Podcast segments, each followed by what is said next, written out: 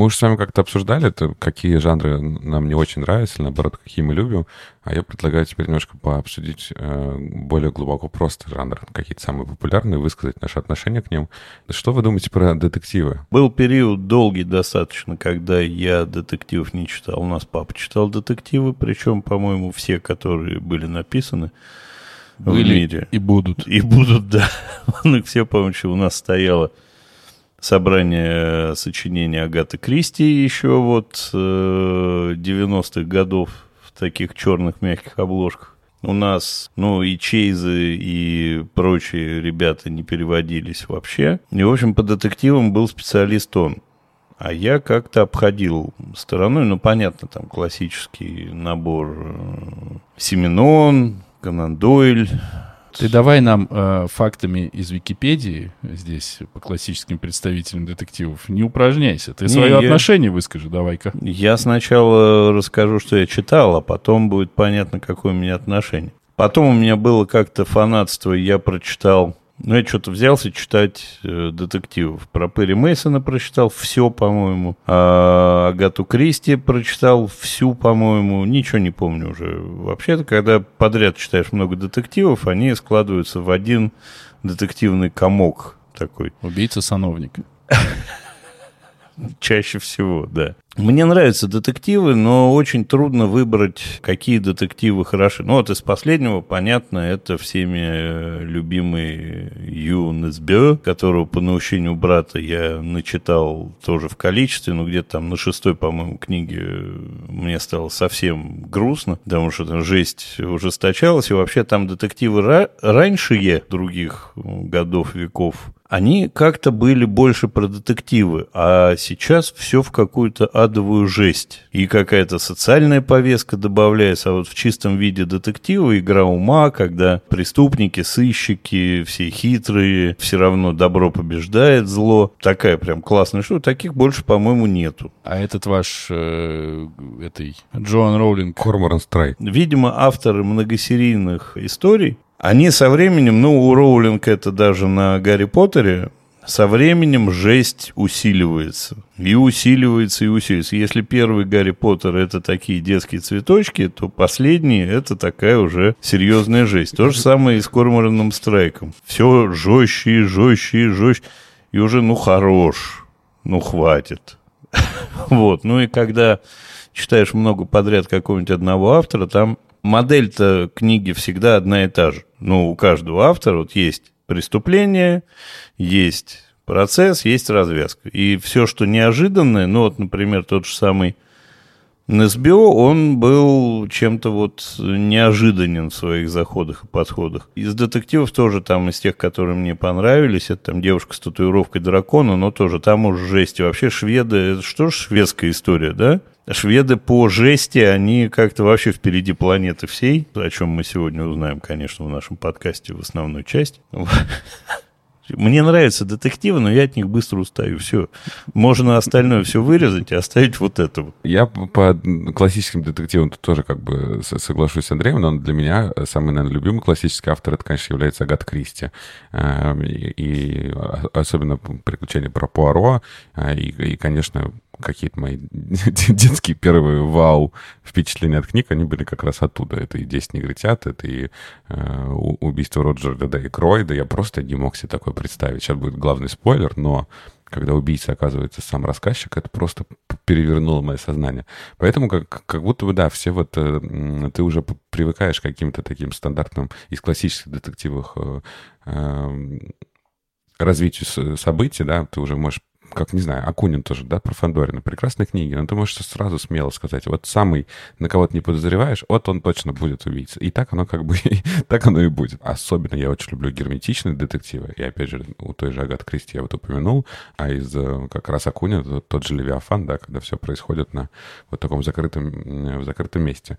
Сейчас не очень я много читаю. В своих Guilty Pleasures я вспоминал один цикл, который как раз является детективным, но таким немножко мистическим. А из такого прям последнего детектива, который прям был супер классный, я бы его мог посоветовать всем, я бы сказал про такое произведение, которое называется «Светило», и автор у нее Элеонор Каттон. И все это рассказывает нам про золотоискателей в конце 19 века, где-то в Новой Зеландии. И там тоже происходит какое-то очень загадочное преступление. Но самое классное в этой книге, что там всего действует... Он не герметичный, но там достаточно ограничен круг как бы действующих лиц, среди которых все это происходит. Их 12 по знакам зодиаков и все их действия полностью повторяют движение вот э, как раз этих небесных э, светил э, в тот момент, когда происходит событие. Она получила за эту премию Букеровскую, вот, является самым молодым букеровским лауреатом. И, кстати, вот, по-моему, в прошлом году выходила сериальная адаптация с Евой Грин. Ева Грин просто роскошная, а сериал очень плохой. Поэтому вот если их посмотреть опять с точки зрения иллюстраций, а потом прочитать, книга просто восторг. Это такой не, не совсем стандартный детектив. Вот такое, наверное, как-то особенно особенно люблю. Но не ищу специально. Прям вот так вот сказать, что я читаю детективы, м-м, нет. А, кстати, это самое, Флеминг, он детектив? Я думаю, что это шпионский роман все же. Или шпионский детектив. Шпион, шпионский детектив, да. Но Фандорина и Акунина, это да, я тут присоединяюсь э, к упоминанию. Мне очень нравится вся серия про Фандорина. А еще же был Честертон. А еще Чей, а про... Чейз. Чейз, понятно. А Честертон, он э, один из родоначальников, насколько я понимаю. Там у него был такой пастор Браун, который, в общем, положил начало жанру-то так изрядно. Ну, если я ничего не путаю. Я понял, наверное, что я не, не фанат чистого жанра детективного. И вот когда Артур в несколько выпусков кричал, кто вы такие, э, что я вас не знаю, и вот это все, и говорил о том, что кто вы такие переделывать историческую, уже, точнее, уже какую-то классную историю передумывать, перепридумывать. Я все время думал, думал про Шерлока Холмса, которого я, конечно, читал в детстве, наверное, тоже. Ну, если не все, то ну, очень много. И я понял, что мне нравятся все экранизации Шерлока Холмса, которые я видел. Понятно, я видел не всем, я не хочу смотреть элементарно там или еще что-то, но вот Шерлок британский, Шерлок Холмс, Гай Ричи, наш, мне все это нравится. И я понял, почему, потому что как будто бы там за кадром, э, за скобками остается история про сами расследования, все, всему этому уделено много времени, естественно, это двигает сюжет — но мы смотрим на разные представления о самом Шерлоке Холмсе, о, о самом докторе Ватсоне, и это очень клево. Поэтому мне очень нравился НСБО, э, где за героем интересно следить. И ты вовсе не уверен, что он все выиграет, везде все разгадает и, и что всех садовников поймает. Из последнего, что я помню, что я смотрел, что в целом можно назвать детективом, это был сериал «Мэйр из Эстауна», в котором играла Кейт Уинслет, прекраснейшая, невероятная вообще, и охренеть какая крутая. Это формально детектив, но это, конечно, драма. И вот когда стык есть, вот тогда мне нравится. То есть, если детектив — это движок для истории, то все клево. Поэтому мне, например, не очень интересно читать про Пуаро, не очень интересно про всяких этих пасторов Браунов, э, комиссаров Мегре и, и прочее, потому что это как будто чистые функции. Там тебе показывают, как человек решает задачку. Ну, один с усами, другой с трубкой, третий там сигареты курит. Ну, все. Так что, наверное, я бы не назвался большим фанатом чистого жанра. У меня еще есть, оказывается, две или три рекомендации, я тут понял. Во-первых, всем рекомендую взрослым и детям зверский детектив «Старобинец». Это бомбическая штука, мне очень понравилось. Такой детский, не детский детектив. Из кино, естественно, True Detective, первая часть. Ну вот, вот уж... Ну вот, тут, ну вот тут вопрос, это все-таки детектив или это все-таки триллер? Детектив, триллер, но детективного в нем в количестве. Но, ну и драма еще.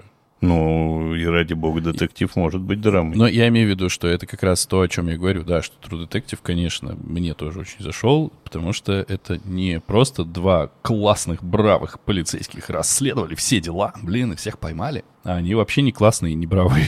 Ну и мы, и мы чуть говорим, не сдохли. Да, мы говорим, естественно, про первый сезон, третий я не смотрел, а второй мне не зашел. Ну да. А третий у меня вертелось в голове, я ее забыл, это нормально. Ты тем более и сказал, что их две. Поэтому нормально. Как будто бы все, почему сейчас стали снимать вот это, добавлять драмы и там истории главного героя, потому что как раз-таки все уже Э, стандартные варианты э, убить садовника, и как он это сделал, рассказаны. Поэтому современные авторы, конечно, добавляют к этому. Ну, неплохо стали экранизировать Агату Кристи. Ну, то же самое убийство в Восточном экспрессе очень недурно. Мне кажется, дурно, а продолжение вообще тошнотно. Смерть на Ниле у меня не зашла, а убийство в Восточном экспрессе очень неплохо. Мне очень нравится актерский состав, очень нравится трейлер, и все а больше там сказать нечего. Ну или вот, да, вот еще как достать ножи, и, и неплохой, а вот продолжение про золотую луковицу я еще не смотрел. Слушайте, давайте уже выясним, кто убийца этого разгона, это буду я. Все.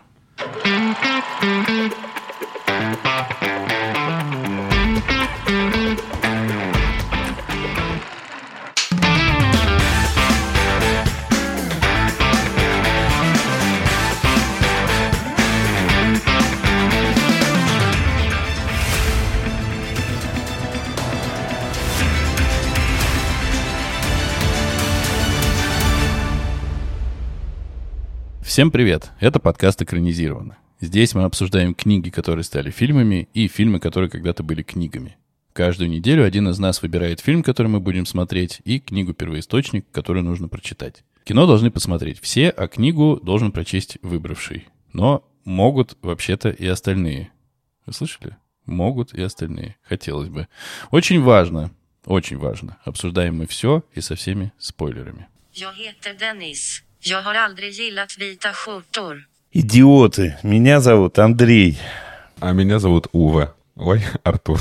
Сегодня мы обсуждаем роман «Вторая жизнь Увы» Фредерика Бакмана и его одноименную экранизацию «Вторая жизнь Увы» Ханнеса Хольма. В прошлом подкасте я угрожал сделать неприятно Артуру, но Артур оказался гораздо умнее, как и всегда, чем я, и взял и не прочитал книгу, кажется насколько он... Он не выражал. собирался, а прочитал да, он или да. нет, это мы узнаем. И вот Андрей Юрьевич, еще один человек, который гораздо умнее, чем я, как обычно. Вот. А я, соответственно, прочитал. И... Ну, хорош. Я не перечитал. Я ее читал недавно. Год назад, пол два года назад. Что-то меня это самое. Я заказывал, получается, вторую жизнь Увы. Я и буду рассказывать, о чем роман. И обсуждать будешь сам собой.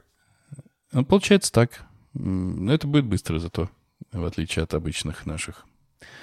В романе нам рассказывают историю жизни человека по имени Уве. Начинаем с того, что есть сильно замкнутый, как будто бы сильно бюрократизированный, как будто бы человек, очень строгий, который живет в достаточно сытой, спокойной, приятной Швеции, поселочке из таунхаусов, который следит буквально за всем, что происходит вокруг. Как припаркованы машины, где стоит велосипед, ездили ли кто-то по территории поселочка, нет ли кого лишнего, кто куда пришел, кто куда ушел. В общем, это отвратительный, как будто бы на первый взгляд неприятный старикашка, который до всех докапывается, со всеми групп. Живет он один. И в течение всей книги мы узнаем, как он стал таким, каким он был раньше, мы узнаем и истории его детства, и о том, как он общался с отцом, какой у него был отец, и о том, как отец работал, ушел с работы. Мы узнаем историю о том, как Уве познакомился со своей женой, как его жена бесконечно получала какие-то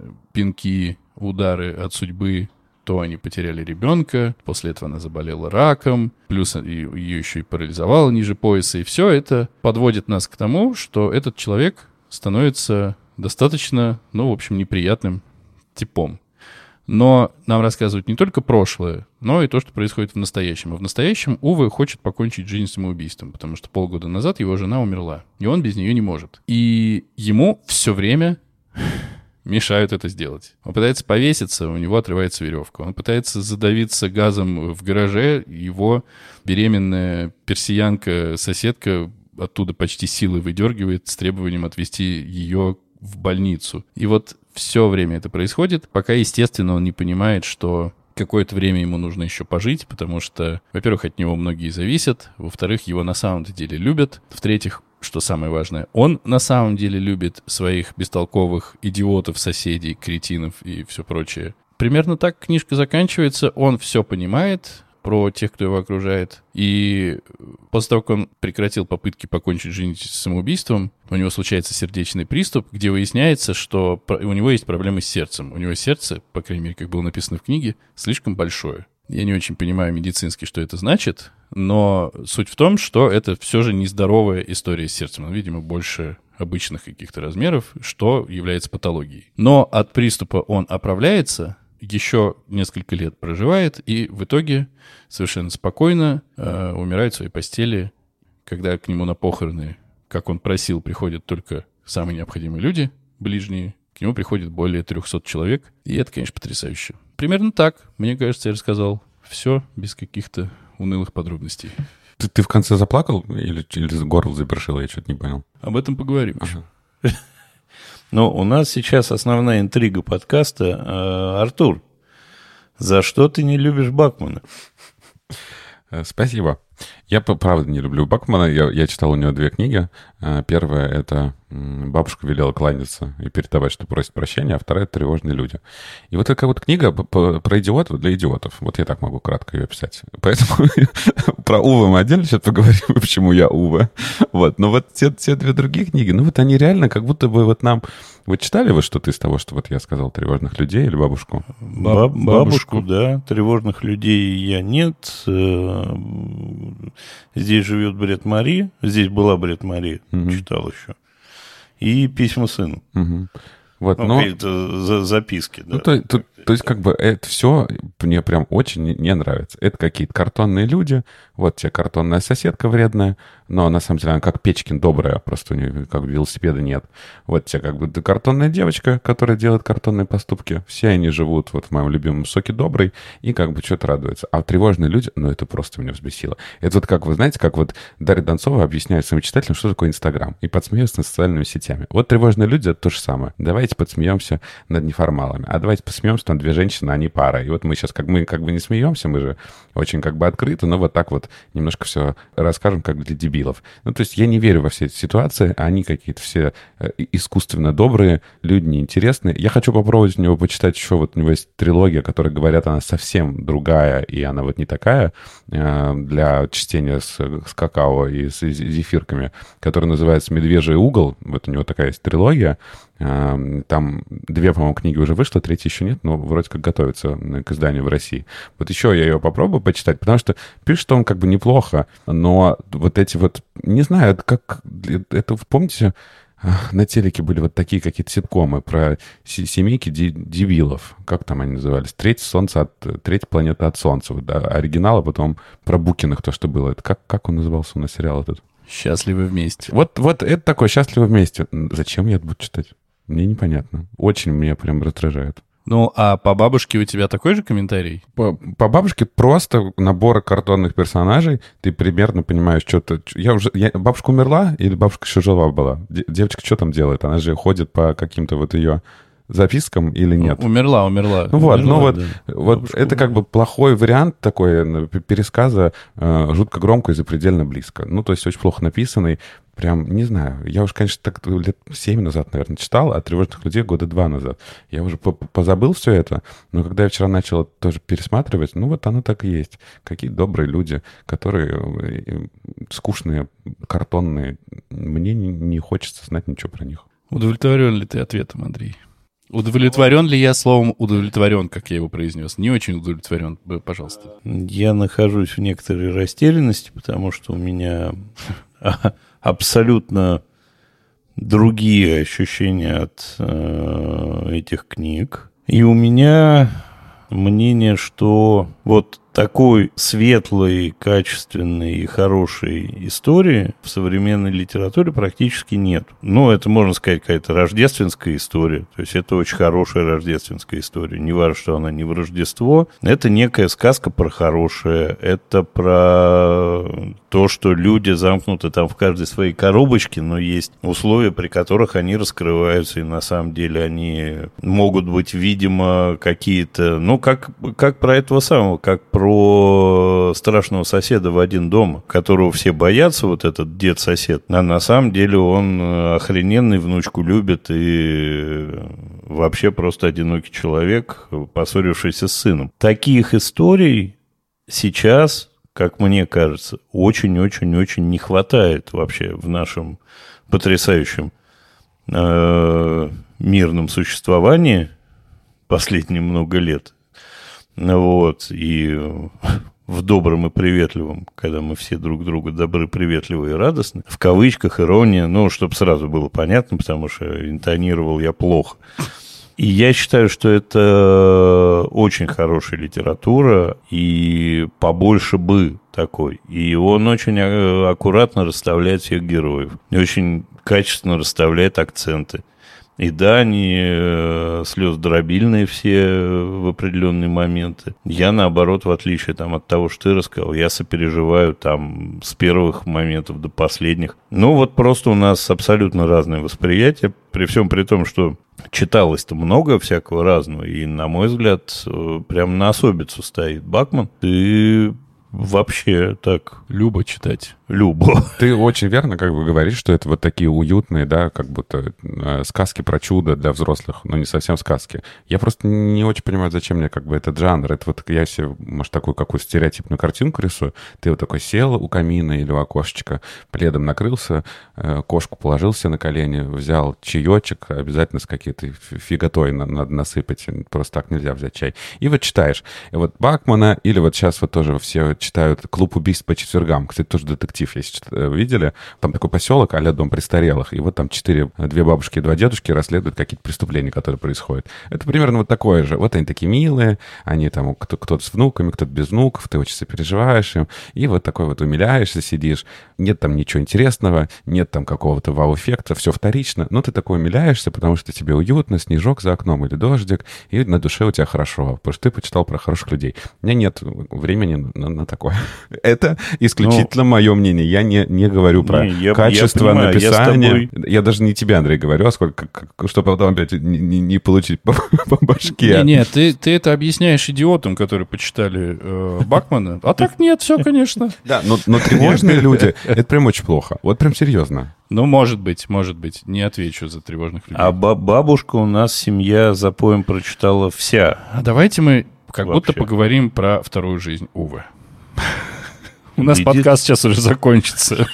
Мы только начали. Ну говори, ты читал, вспоминай. На самом деле, разговариваю про Бакман, собственно, и бабушка, и вторая жизнь Ува, они очень похожи.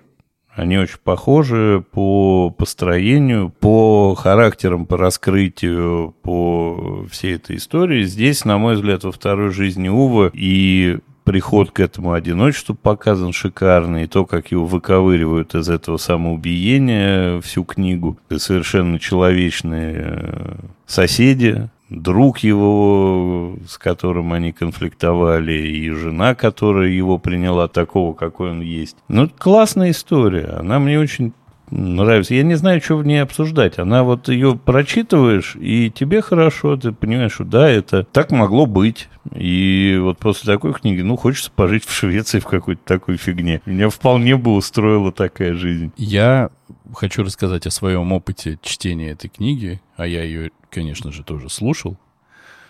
И читал ее совершенно прекрасно, замечательно. Такой человек, который прочитал огромное количество аудиокниг. Его зовут Алексей Богдасаров. Но так как я хотел чуть быстрее прочитать ее, там она сколько-то, 20 часов, 10 часов, не помню, я слушал ее на скорости полтора. Аудиокниги обычно читают с большими паузами, очень медленно, ну, как, ну или, по крайней мере, часто.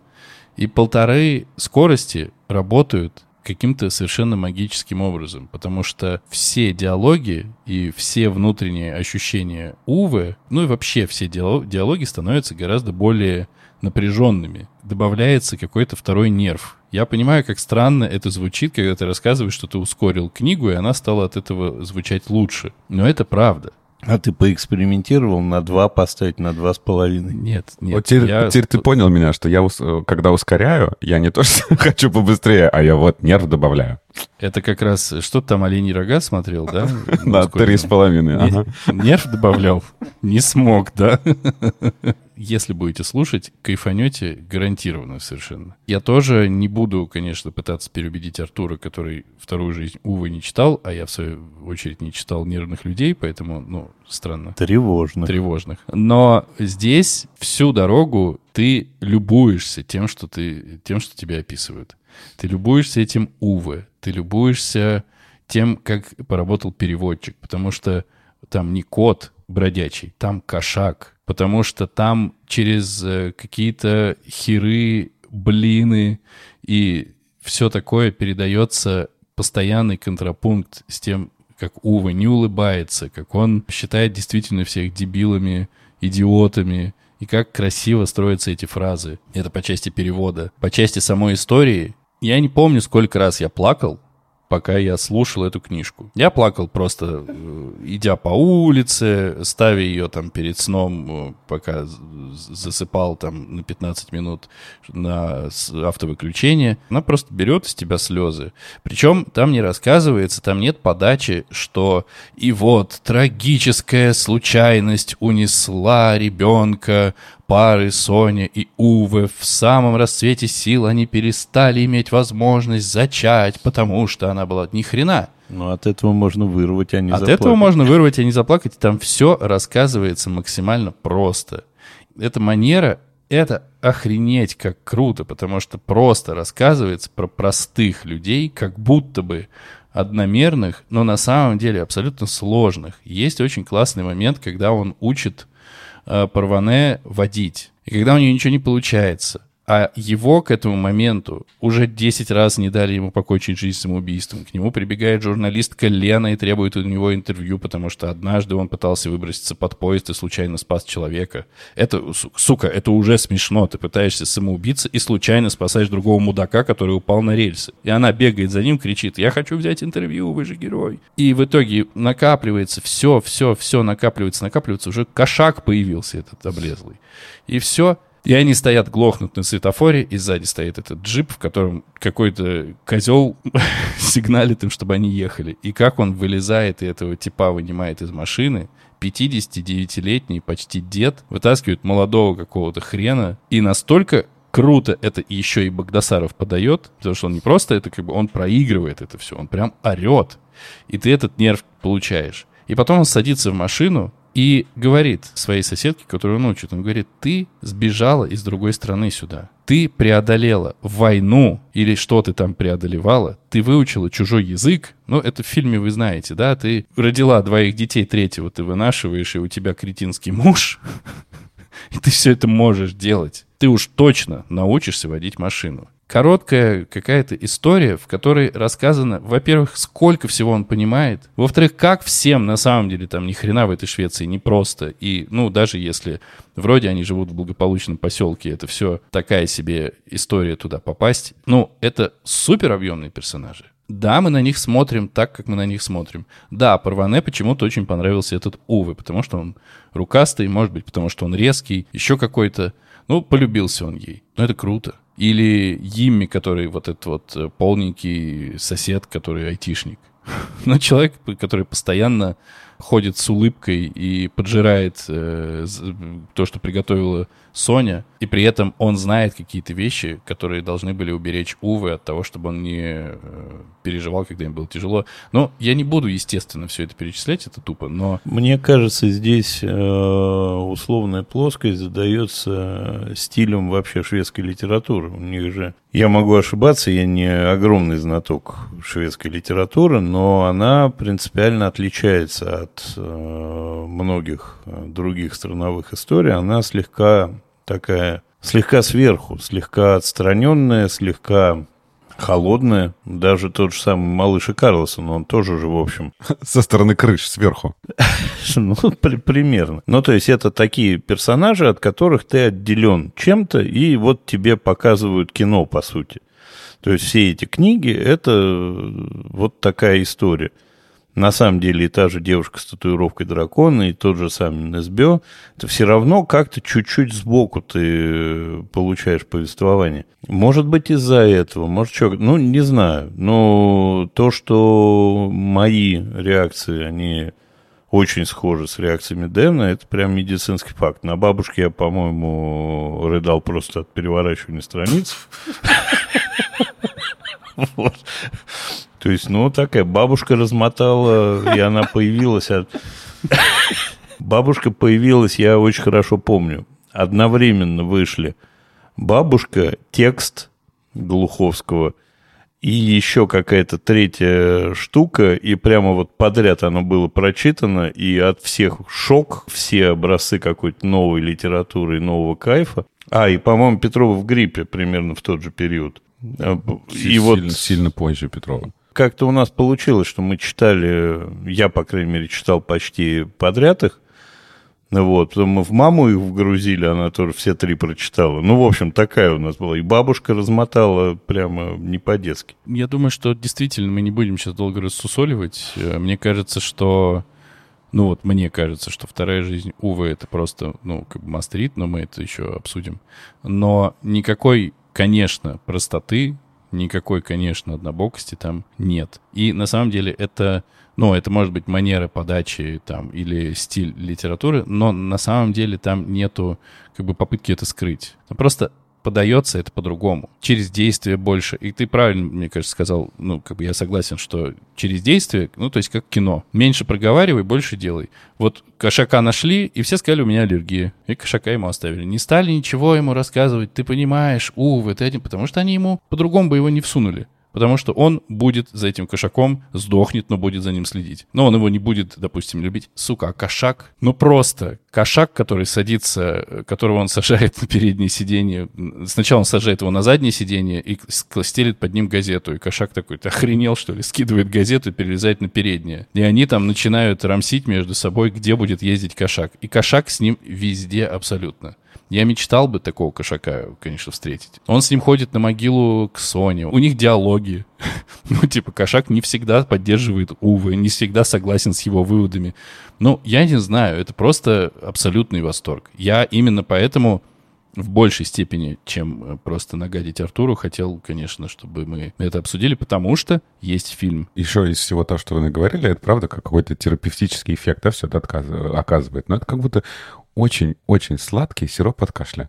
И, конечно, сейчас... Нет. а, а, и когда я сейчас вот это... Я, я как бы с самого начала говорю, я тот самый Ува, и для меня все вокруг придурки. И книги придуршные, потому что они при по- Поэтому я немножко сам, сам герой, может быть, поэтому и не могу оценить. Вот по Уве это вообще не Да, слишком ну, ну, сладко. сладко, Давай- да давай. нет, я сладко не говорю, что у них там нет каких-то переживаний. Там есть и потеря ребенка, э, и, и какой-то там бизнес-коррупция, и что там только нет. Но ты знаешь, что плохие будут наказаны, добрые вознаграждены, все будут... Нет. Ну, а, а что нет? А кого тут? Что тут? Кому? Что с- с- Сувы было стало Ну, плохо? Или что-то там... У- ну, Уве умер. Да, да, ну, как, Как бы, бы- он жив, он, он пожил, он умер, мы умрем. Это неплохо. У него было два человека, которых он любил. Оба умерли. Абсолютно. У но- него был папа, в которого он верил, которого уволили с работы, потому что обвинили в воровстве, не как в фильме. У него была жена, которую э, разматывала всю жизнь и размотала финально, и она была единственной, кто верил в хорошее. А он был рядом с ней, и когда он к ней приходит на могилу и впервые признается, как ему ее не хватает, ты плачешь. И это не гарант... ну, это не говорит тебе о том, что все будет классно. Но смотри, Артур высказал свое мнение, и мы не можем ему отказать в праве это мнение Да, иметь. естественно. Ну, я-то свое высказываю. Просто у нас, у меня сейчас даже возникло ощущение, что мы пытаемся Артура привести в порядок. Не боже мой. Вот.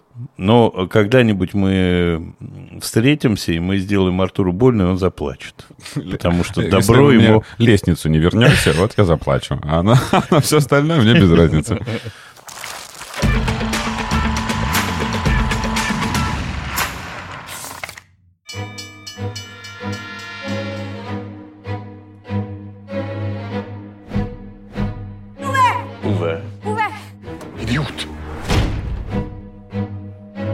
sluta pinka på våra plattor. Lyssna inte på den elaka gubben, prins. Ser mer ut som en vinterkänga med ögon. Vi har fått så kallt inomhus, kan inte du titta på det? Ta en filt till.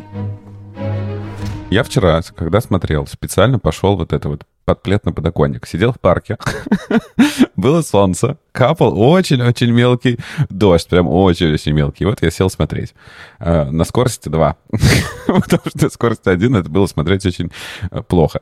Ну, я хочу сказать, что на самом деле фильм-то неплохой. И мне, в общем, история э, понравилась. И, наверное, я тут могу даже сказать, что, наверное, для меня Бакмана принимать вот в таких, в микродозингах намного лучше. Потому что ты мучаешься... Гомеопатически? Да, два часа. А еще с перемоткой, то как бы около полутора получается. Очень хорошо. И, конечно, ты такой немножко смотришь и умиляешься, и немножко улыбаешься. И э, мне понравилось, что это не совсем такая благополучная история, а все же тут есть, правда, очень много таких жизненных и драматичных ситуаций, и все вот эти его пути самоубийства, ну, это прям такой вот немножко, все равно, да, шведская какая-то такая домашняя жестокость.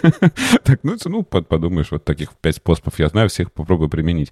Наверное, я с таким большим предубеждением все это начал смотреть, что к концу, конечно, фильма эти предубеждения стало меньше. И я понимаю, что это, да, такая просто вот приятная история на, на вечер. Я не получил удовольствия, потому что я просто не люблю такой вот жанр, я не знаю, как это, что, что это. Но это было сильно лучше, чем я себе представлял. Поэтому, если ты хотел мне как бы сделать плохо, то ты не сделал. Ну, придется физически, значит, действительно встречаться и драться просто. Получается, что так, да.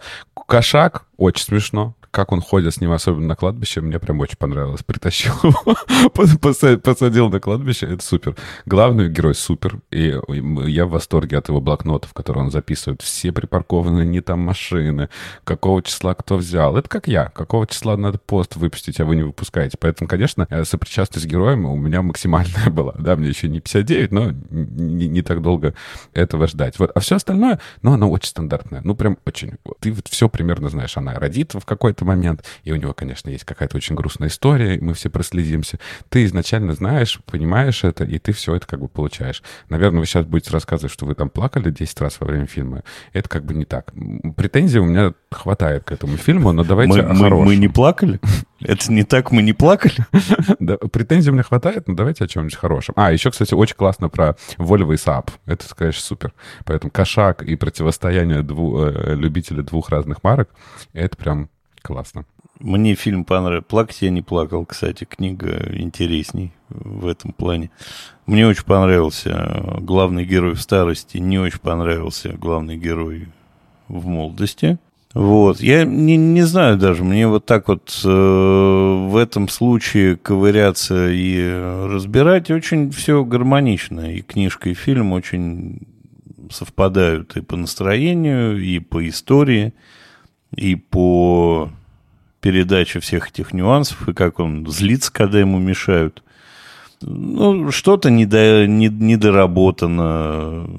Самое начало книги совершенно замечательное. Он покупает iPad для дочки Парване и троллит жутким образом совершенно продавцов в магазине, узнавая у них, мне вот компьютер нужен, говорит он, там, держа iPad, где у него клавиатура-то хоть?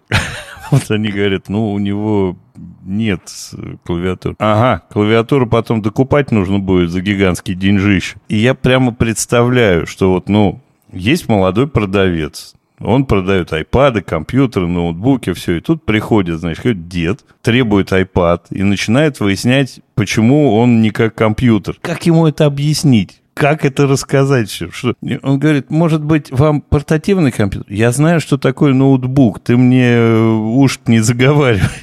Там клавиатура А почему есть. тогда троллит, если он правда не знает про iPad? Все его поведение со всеми продавцами, при всем при том, что для него оно естественное, со стороны выглядит как троллинг такой высшего уровня, там, многократного какого-то. Мне фильм понравился. Хороший фильм.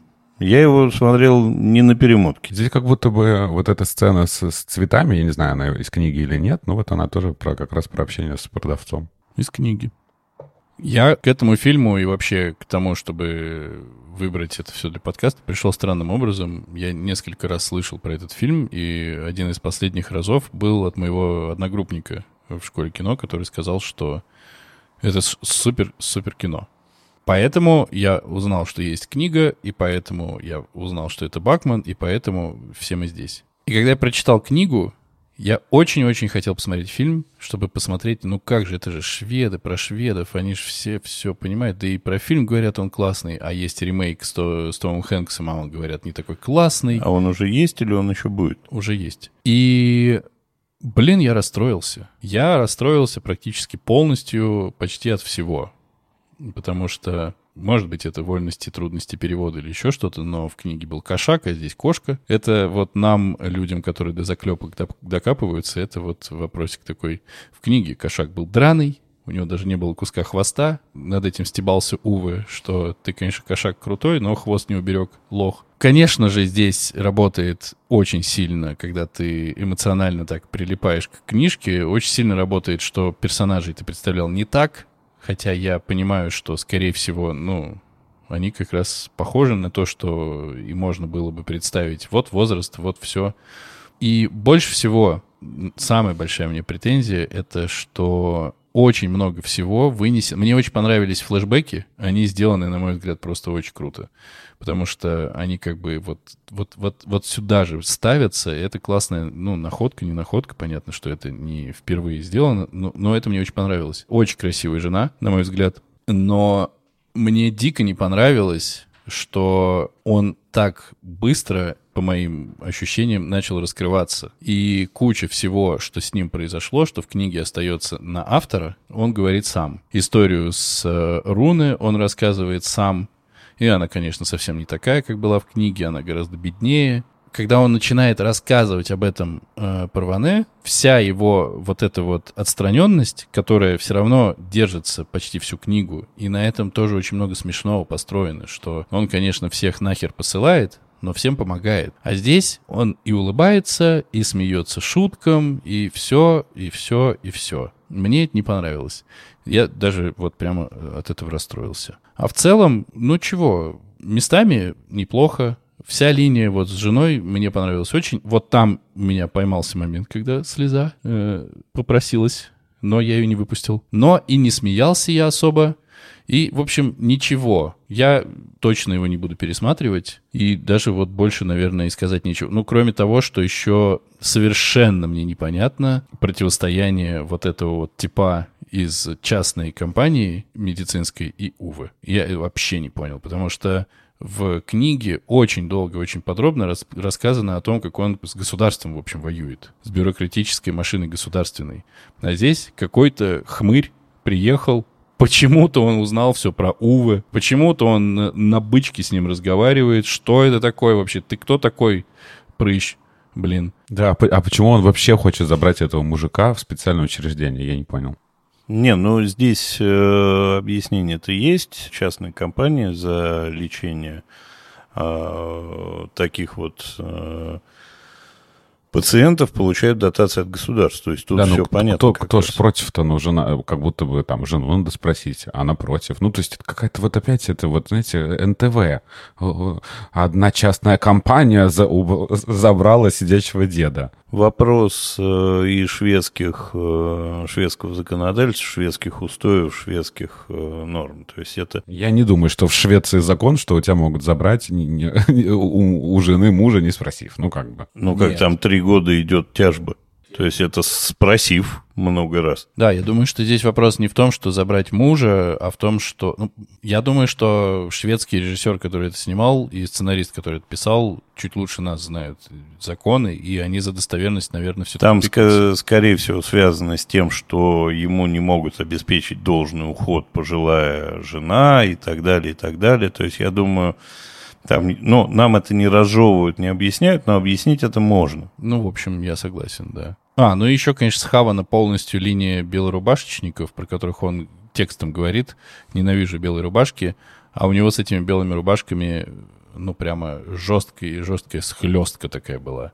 И она очень много занимает в книге. И она очень сильно на него повлияла, потому что он увидел, что от государства ничего хорошего, в общем-то, не жди. Пользуйся там тем, чем можешь, но они тебе не помогут. А, Я когда начал еще смотреть Увы, я вспомнил, есть такой сериал, называется «Говорящие головы». Там э, маленькие серии, минут по 20, и в, в каждой серии играет один актер, и, по сути, это монолог. Э, И вот первая серия, там э, играет вот эта известная актриса, которая «Гарри Поттере» Долорес Амбридж играла, и потом королеву в короне Леоне. И вот она тоже играет одинокую такую бабушку, которая пишет всем жалобы на все. По газону прошлись, я не знаю, как газ отключили. Вот, увы, немножко был для меня такой, но там это реально так классно и комедийно подано, а здесь нет. Я перейду к претензиям. Претензия моя э, э, номер один. А, я, когда я увидел сначала главного героя, мне показалось, что это очень плохой грим. И, ну, ты видишь, что это грим. И я не понимаю, а почему так, зачем? Потом я подумал, что, может быть, это вот тот самый молодой актер, так загримирован, чтобы он играл вот одного се- себя в двух разных возрастах, но нет, кинопоиск показывает, что это разные актеры. Я нашел этого э, э, Рольф... э, Ласгард зовут этого актера. Он выглядит... Вы смотрели, как он выглядит без грима? Это просто Шон Бин. Да. Просто Шон Бин, Шон шведский Шон Бин. Как же так, зачем же так плохо его загримировали? Я не понял. А потом я смотрю, Оскар, номинация за лучший грим и прически. Они не получили это, это как бы номинацию, но номи- номинированы, причем шведский, он был номинирован в категории иностранный фильм, а еще в этой категории, что достаточно большая редкость. Мне как-то это все было заметно, и там, конечно, написано, как они по три часа все это а, его э, гримировали каждый день. Ну, ок, не знаю, мне это прям очень сильно бросится в глаза. Если по самой истории, я, например, не, не до конца поверил вот в эту любовь с первого взгляда. Вот на секунду она увид... они увиделись в этом купе поезда и влюбились. Причем, что молодой актер и вся линия его молодого мне понравилась сильно больше, да, вот Андрей ты сказал, что тебе на- на- наоборот, ну тут ну, это нормально. Мы никогда, ты на суше, я на море. Вот, молодой актер мне очень понравился, и акт- и жена его просто прекрасная.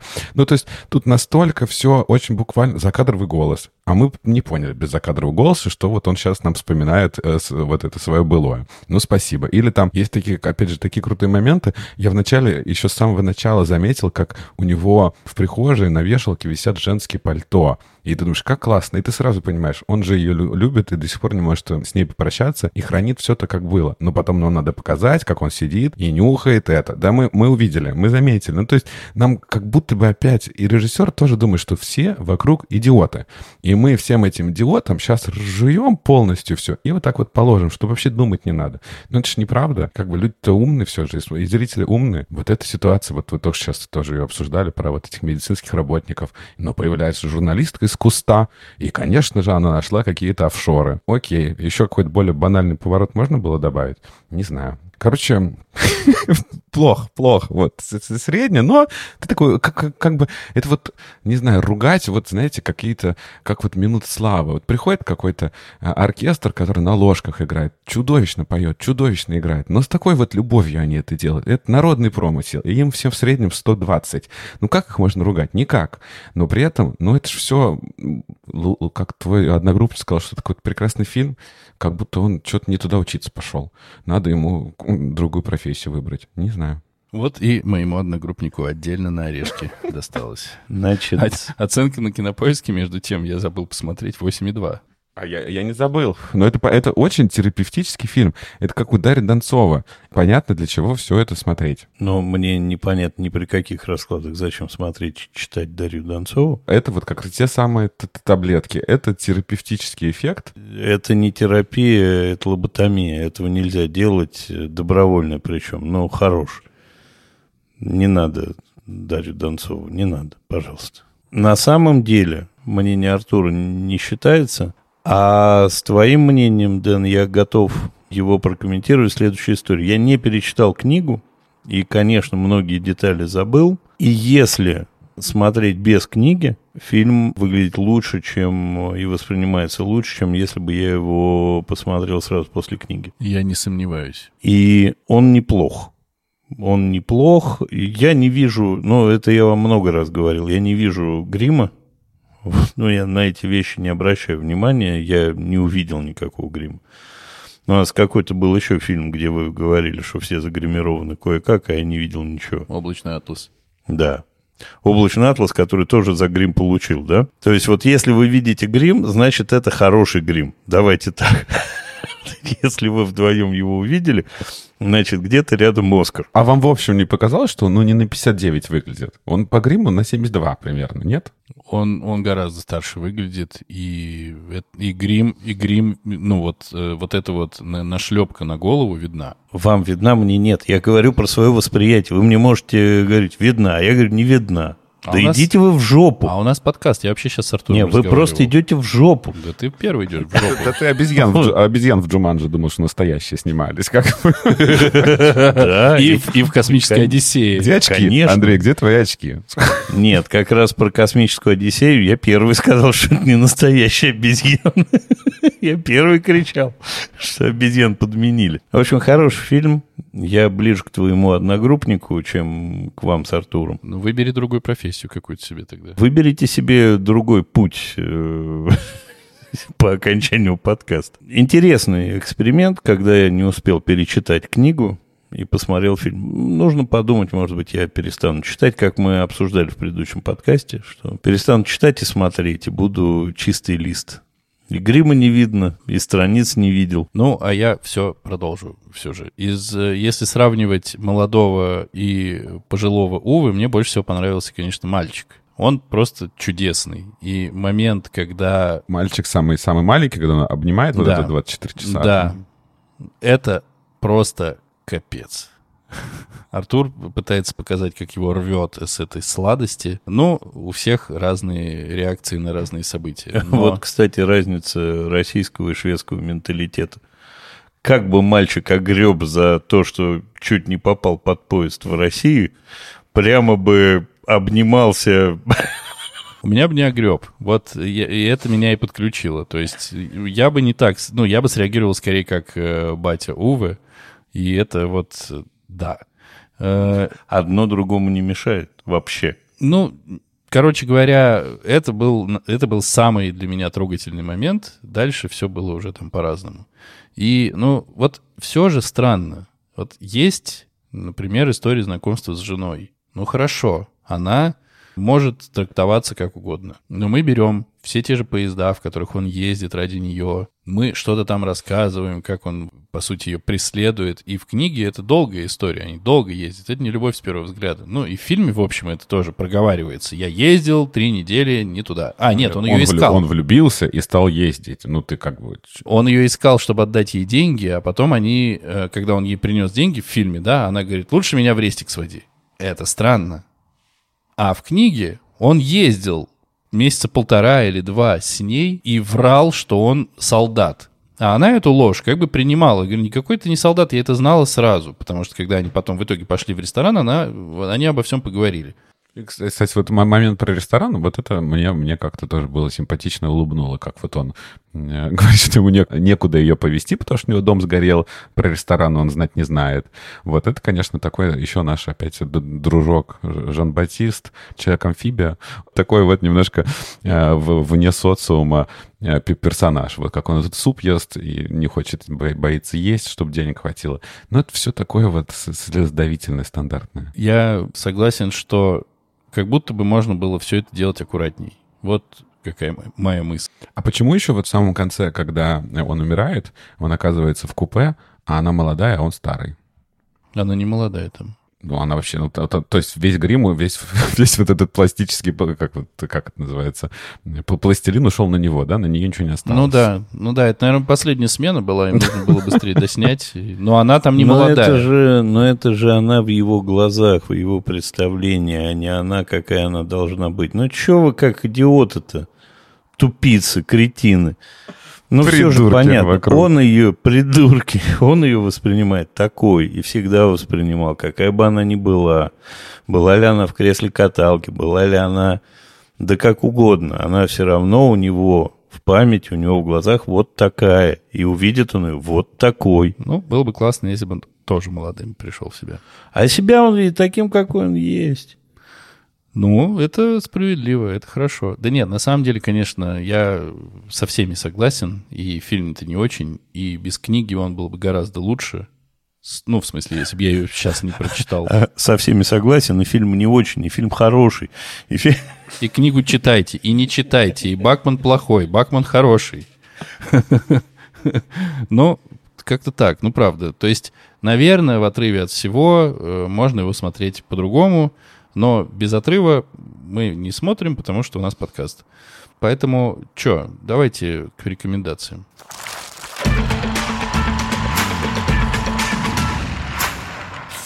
А вот и рекомендации. Я категорически рекомендую каждому прочитать «Вторую жизнь Увы». Конечно, это не детектив, мы не будем долго гадать, э, чем же там все кончится. Ну, скорее всего, кончится как, как расставили ловушки нам, так они и сработают. Но книга написана классно, переведена классно. Если будете слушать, слушайте Богдасарова. Он охрененно прочитал.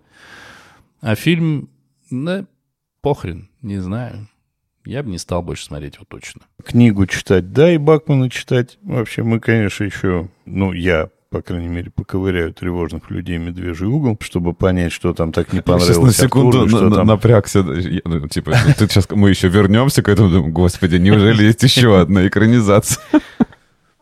По-моему, есть, кстати. По-моему, кстати, по тревожным По-моему. людям и есть, да. Так что я их прочитаю и посмотрим. Может быть, мы Артура добьем все-таки рано или поздно. Фильм мне понравился, фильм можно смотреть. Лучше, судя по всему, в отрыве от книги, либо через паузу какую-то длительную. Но, как и многие наши рекомендации, что не смотрите их подряд. Не смотрите, не читайте подряд. Так что я э, вот рекомендую то и то с небольшими временными оговорками.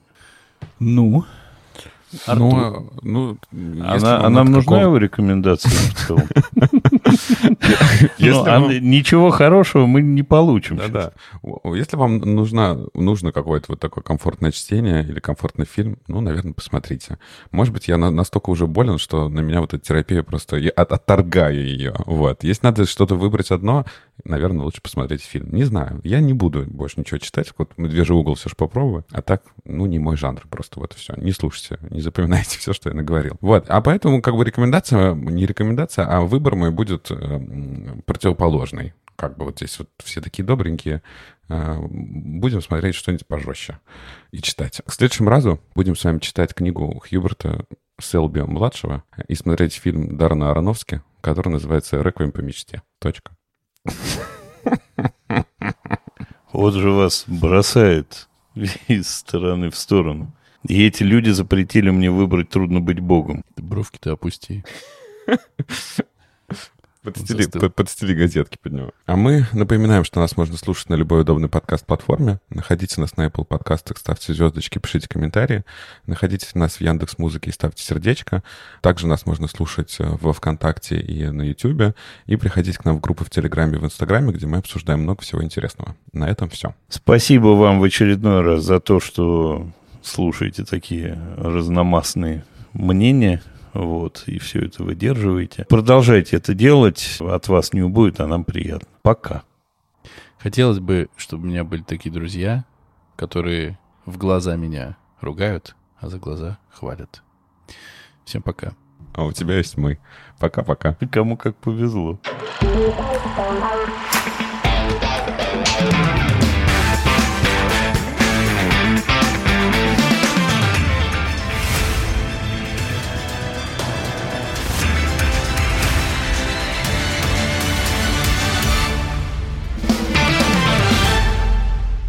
Сегодня мы обсуждаем роман Фредерика Бакмана, который называется «Вторая жизнь Увы». Он не Фредерик.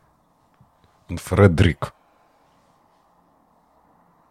Ты меня во втором подкасте за***л уже, блядь. Ну, Какая бы-? Ну, хотя бы название, а, как бы, кого выбрали. Ладно, и так наше еще, блядь, будет возможность ошибиться. Это как с Эмерсет Моем. Моем. Или как... Может быть, и Ува не Ува, а Уве. Так, нахуй пошли. Сегодня мы обсуждаем роман и его почти одноименную экранизацию писателя Фредерика Бакмана, который называется «Вторая жизнь Увы». А нет, блядь. А большая эта книжка-то? А, слушай, нет, где-то страниц 300, но в ней нет абзацев. Практически. Нет диалога. Давайте, давайте, давайте, учитывая, что все же вы не одни в этом подкасте, вашу, блядь, мать, Ну, 300. то мы будем говорить, Это... большая — это от 100. А, а, тогда очень большая. Ага. В три раза больше, чем большая. Три, как три маленьких.